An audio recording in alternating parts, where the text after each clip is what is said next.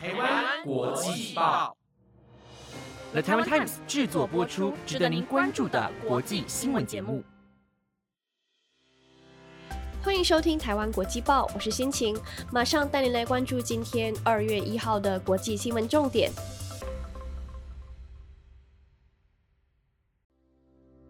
晚上好，今天的内容有：美国经济和移民问题加剧，拜登施政满意度下滑到百分之三十八；缅甸军事政变三周年，军政府延长紧急状态；美国参议员指控社区媒体没有保护儿童，祖克伯在国会上公开道歉；怕遭到胡塞武装袭击反澳，一万六千只牛羊受困在船上。环球音乐和 TikTok 谈判破局，将全面下架旗下艺人的歌曲。如果想了解更多的新闻内容，那就继续听下去吧。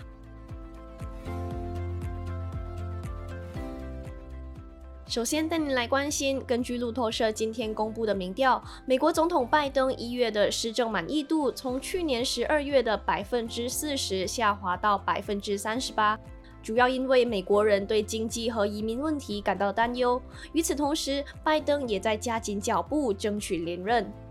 拜登预料将在今年十一月大选再度与共和党籍前总统川普对决，但自从二零二一年八月以来，他的满意度一直低于百分之五十。而路透社这一个月稍早公布的另一份民调显示，川普的支持度领先拜登六个百分点。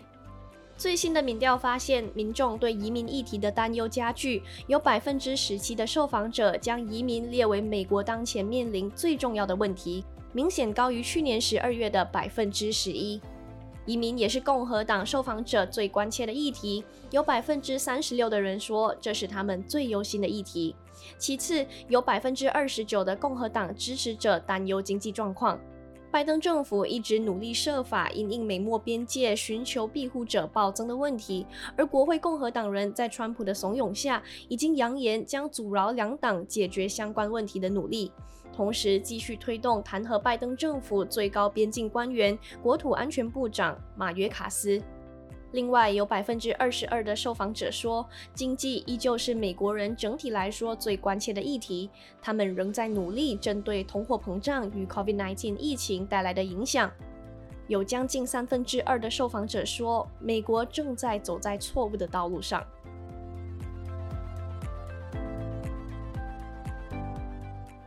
接下来关注法新社报道，缅甸在今天迈入了军事政变扼杀了短暂民主的第四年。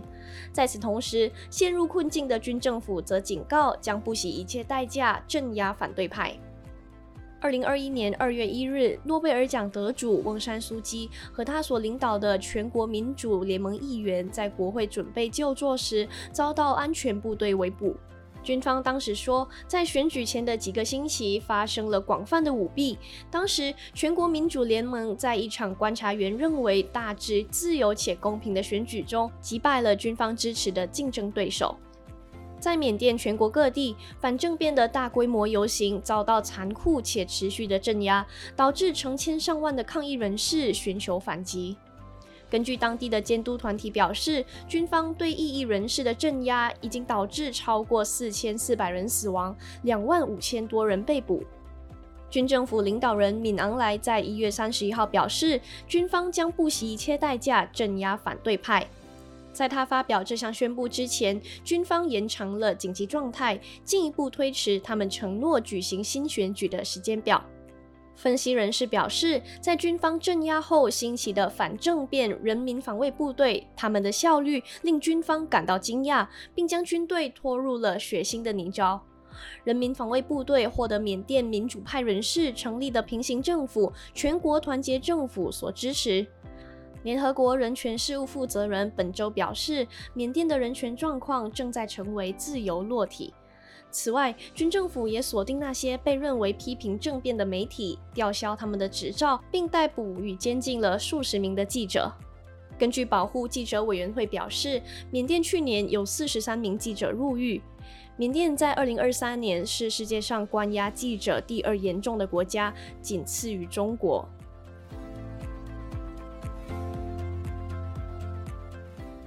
接着一起来听听美国国会议员今天针对儿童在社群平台上所面临的危险，逼得脸书母公司 Meta 执行长祖克伯不得不在国会公开道歉。联邦参议院司法委员会今天邀请科技界高层出席科技巨擘与线上儿童性剥削危机的听证会。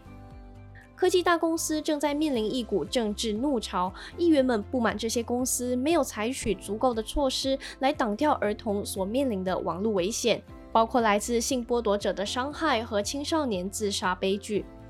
法新社和路透社报道，在一阵激烈的质问中，祖克伯不得不从座位上站起来，向挤满会议室的众多受害者家属道歉。今天出席听证会的还有社群平台 X 执行长雅克里诺。TikTok 执行长周受资、Snap 执行长施皮格以及 Discord 执行长希特伦。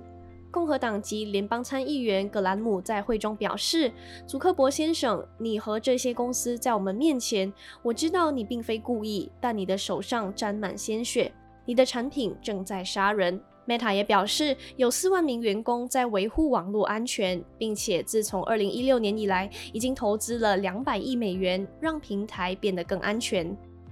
在今天这场听证会之前，脸书母公司 Meta 和前身为推特的 X 平台已经事先公布新措施来应应这场会议。Meta 表示将封锁陌生人向青少年直接发送的讯息，并加强限制脸书和 Instagram 平台上对青少年的内容，让他们更难以浏览讨论自杀、自残或饮食失调的贴文。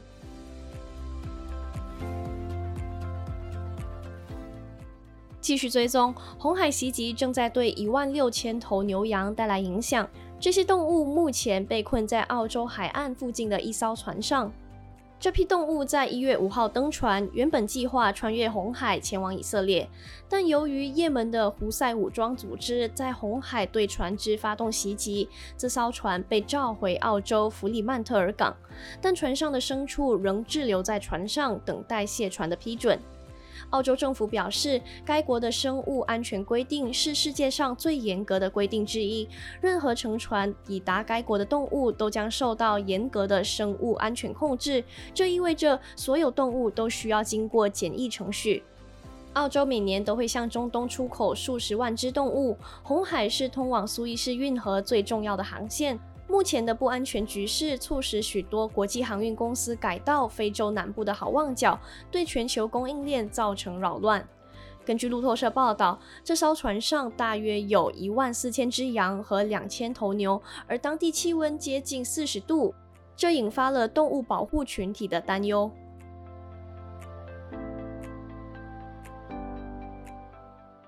最后，把焦点转向在和短影音平台 TikTok 针对艺人和词曲作者报酬等问题的谈判破裂后，美国环球音乐表示将从 TikTok 撤下泰勒斯等环球音乐旗下所有歌手的歌曲。美国环球音乐和 TikTok 签订的合约已经在一月三十一号到期，但新的合约内容始终没有达成共识，因此双方没有续签协议。环球音乐已经预告将停止授权给 TikTok。根据法新社报道，环球音乐在一月三十号在一封公开信中指出，TikTok 在谈判过程中试图欺压环球音乐，让自己接受比之前价值更低、远离公平市场价值的协议，并且该协议也不能反映 TikTok 的指数增长。信中指出，双方谈判中提出的问题包括对艺人和词曲作者的适当补偿、用户的线上安全以及保护艺人免受人工智慧 AI 的伤害等。环球音乐说，各大音乐公司从串流媒体和社群平台赚取版权税，但 TikTok 提出的支付比率只是同类型主要社群平台支付比率的一小部分。TikTok 则在一份声明中指责环球音乐集团将自己的贪婪凌驾于艺人利益之上，令人伤心和失望，并声称目前 TikTok 平台用户超过十亿，对于艺人来说是极佳的免费宣传管道。其他唱片业者已经和他们达成协议，只有环球音乐至今没有做出对艺人和用户有益的决定。在双方没有达成共识的情况下，TikTok 将暂时下架环球音乐所有艺人的歌曲，包括泰勒斯、威肯、小贾斯汀、艾戴尔、酷玩乐团、德瑞克等大量知名明星的音乐。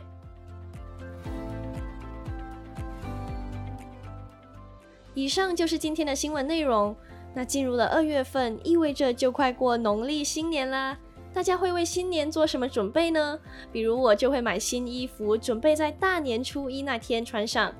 欢迎在 Apple Podcast 底下留言，让我知道。我是心情，我们下次再见。